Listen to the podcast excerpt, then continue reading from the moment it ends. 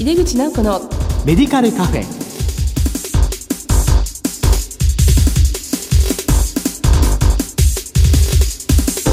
こんばんは。帝京平成大学薬学部の井出口直子です。井出口直子のメディカルカフェ。この番組は医療を取り巻く人々が集い語らい情報発信をする場です。さて今全国各地で高齢者も住み慣れた自宅や地域で暮らし続けられる支援をする体制づくりが進んでいます今月の特集テーマは地域包括ケアシステムにおける薬局の取り組みです。この後鹿児島県からのゲストにご登場いただきます。お楽しみに。入れ口直子のメディカルカフェ。この番組は武田手羽の提供でお送りします。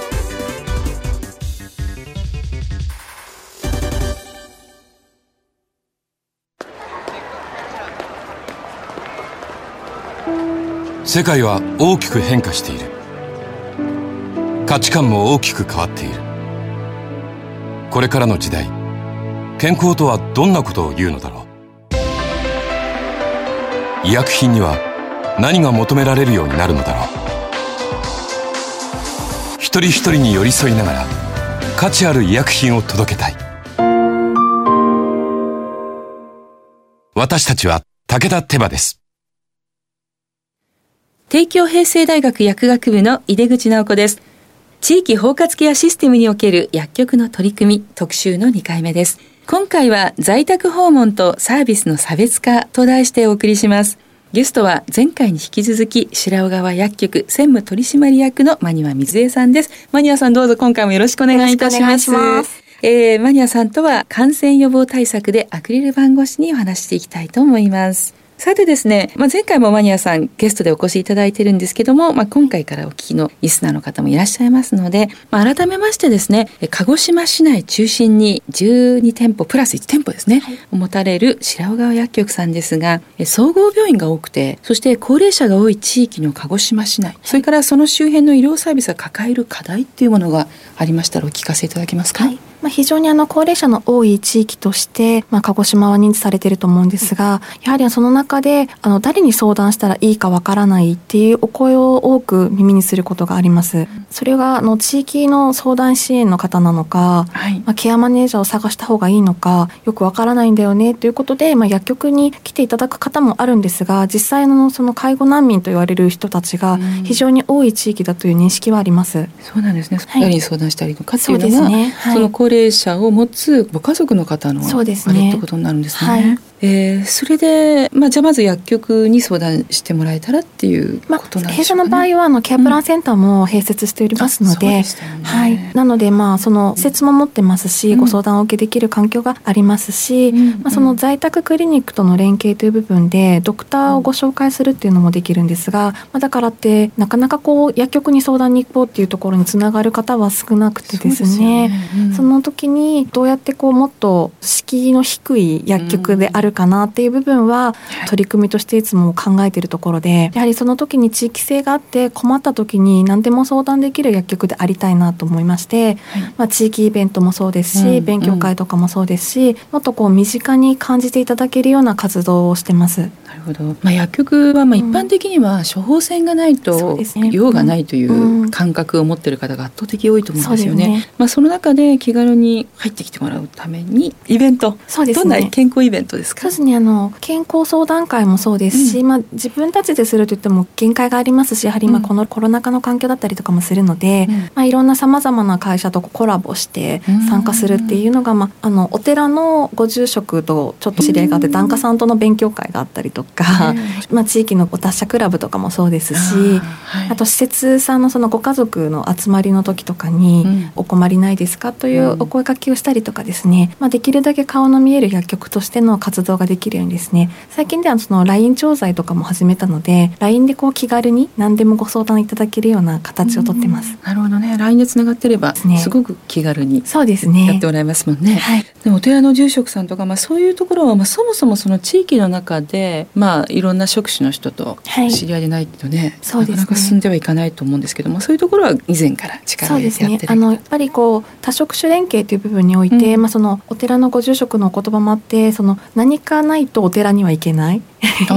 だか。らやっぱりこう、うん、観光総裁もそうなんですけど、まあ、いろいろなその専門に特化した部分っていうのは何かがないと言っちゃいけないって思いがちなところなんだけれども今はそういう敷居を外して何でも相談できるっていう、まあ町の困った相談所よろずやみたいな感じのイメージで、こうその地域で困ってる人たちを助けてあげれたらいいなっていう同じ思いがあったのでそこで今こう一緒に地域を盛り上げていきましょうみたいな感じでいろんなところでイベントをしたりしてます。あなんか今おっしゃったその専門性に特化したところは何かないと言っちゃいけないっていうのは、まあ、薬局だけじゃないんですね。そうですね、そこの同じところではの遺品整理のところとかもあと葬儀屋さんとかもそうなんですけど何かないと来ちゃいけないってやっぱり思われてしまう、ね、うん、そうですね、はい、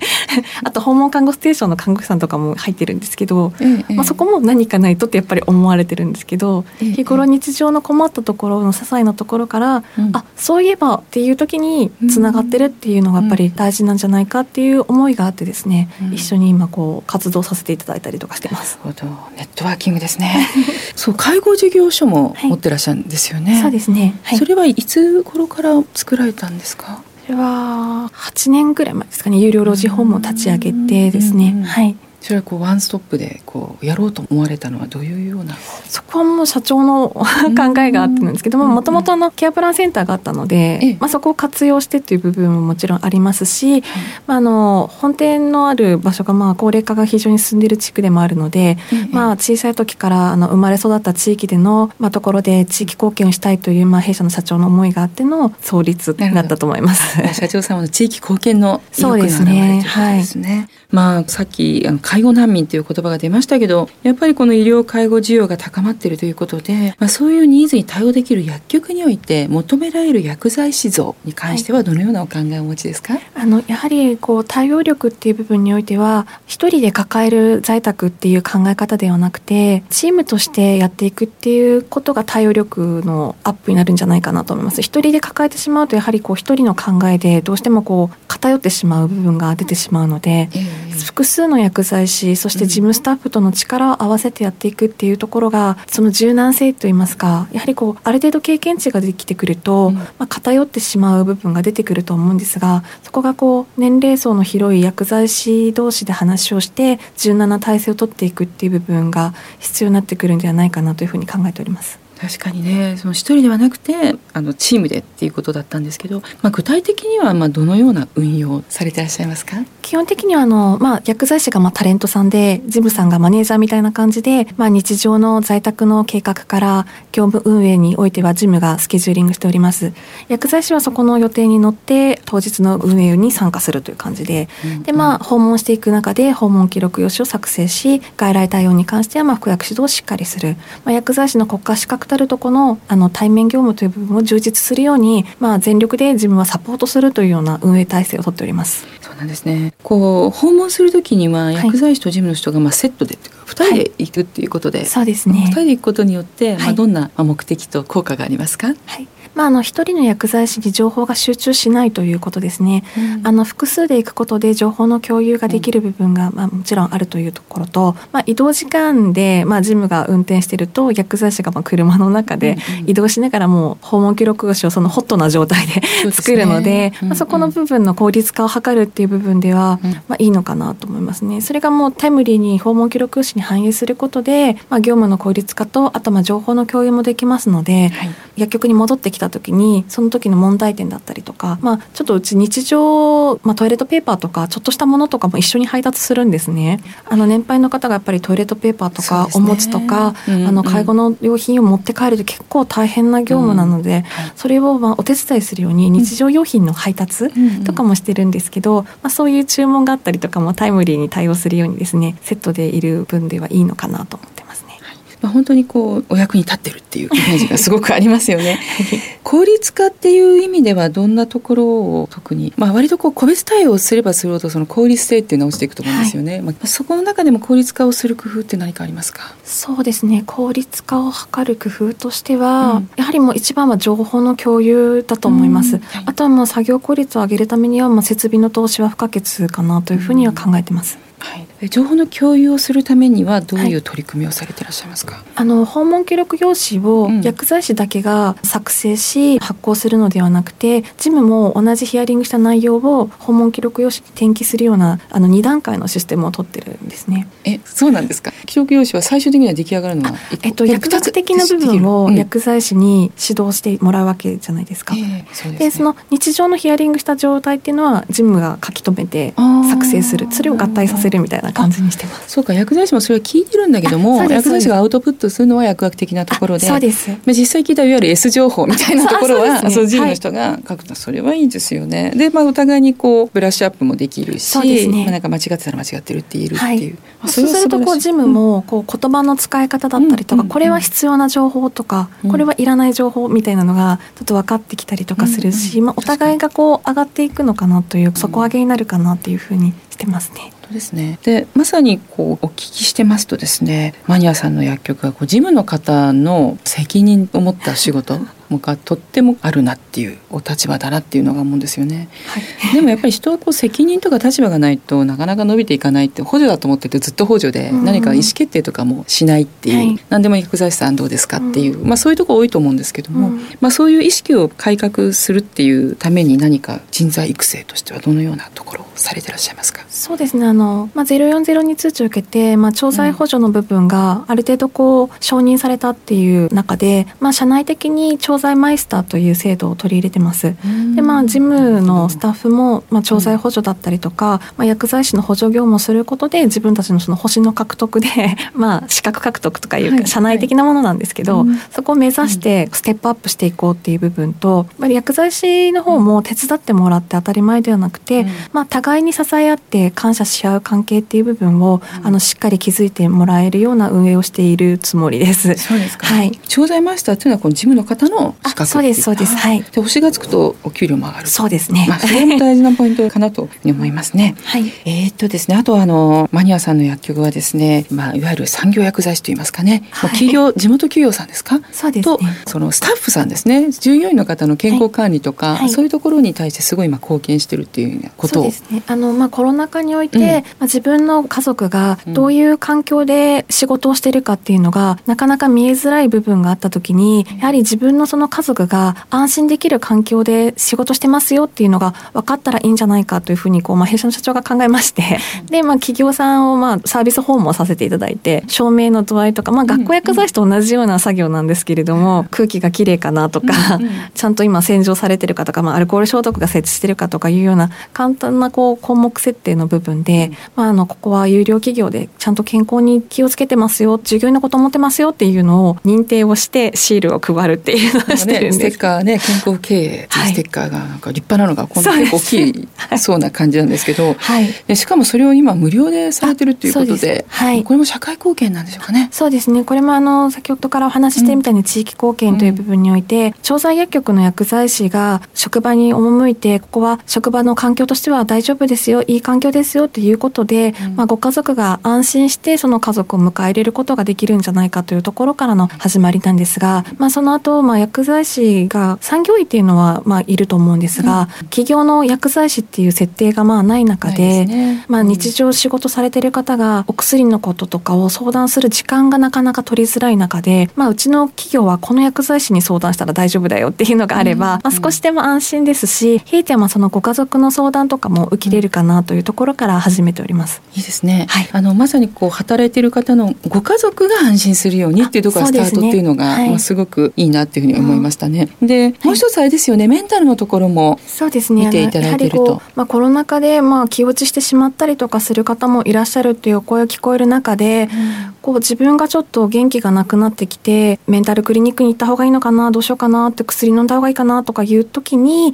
あうちの企業にこの薬剤師がいたと思って、うんうん、まあ、相談していただく中で、まあ、少しでもこうお力になれればという部分があって。って今勤めているところですね。はい、はい、そうですか。まあ、その企業側からもお話があったりするんですが、うん、やはりこうメンタル的なこう診断書の提出が多くなってきたっていうお話を受ける中でうん、まあ、少しでもそういう話す場所を提供できればなというところもありまして、うん、実際今取り組んでいるところですね。そうですか、はい、ニーズっていうのはぼちぼちとそうですね。やはりその、まあ、企業によってはそのメンタルで診断書とか出てしまうと、まあ、休まざるを得ないという部分があるので、まあ、そこを回避するためにという部分で、ワンクッションこう薬局の薬剤師に相談してみてっていう部分を、まあ、依頼されるというかそういうお話があったりとかしますね。結構なんか睡眠に不自由を感じる方もやっぱすごく増えてきて、なかなか眠りが浅くなってしまったとか、そうですね。そうすると、まあ、いきなり行ってじゃあ睡眠導入剤っていうのはちょっと抵抗があると、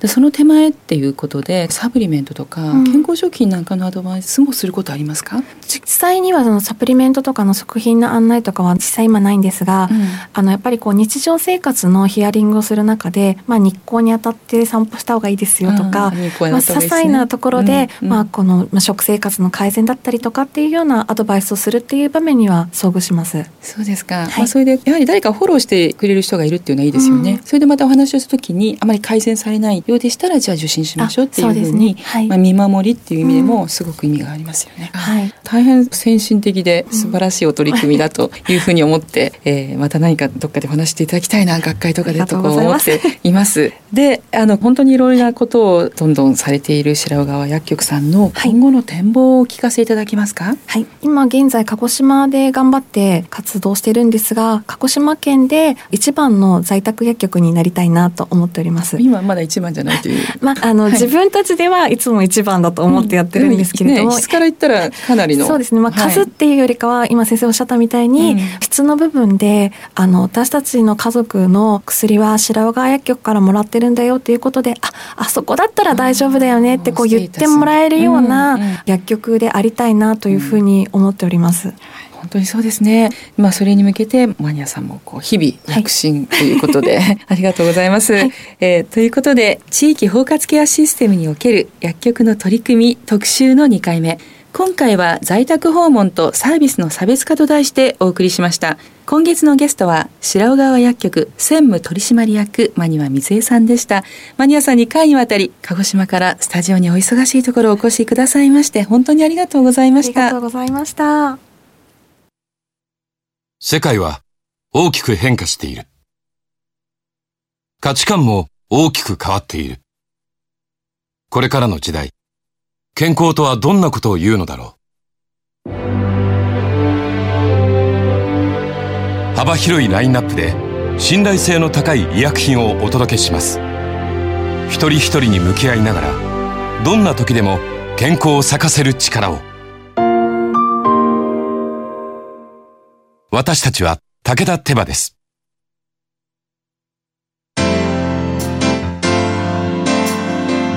井出口直子のメディカルカフェいかがでしたでしょうか？2回にわたり鹿児島県の白尾川薬局さんのマニア専務にお話を伺いました。白川薬局さんでは本当に医療事務の方がマネージャーとして中心的に活躍されてそして薬剤師との本当の意味でのパートナーシップを築いていらっしゃるっていうことがよくわかりました。また白尾川薬局さんでは産業薬剤師という取り組みを本当に実践していらして職場で安心して働ける環境それからメンタルの面でのサポートもされている。これはこれから私たち薬剤師の職域として非常に期待できるところですよね。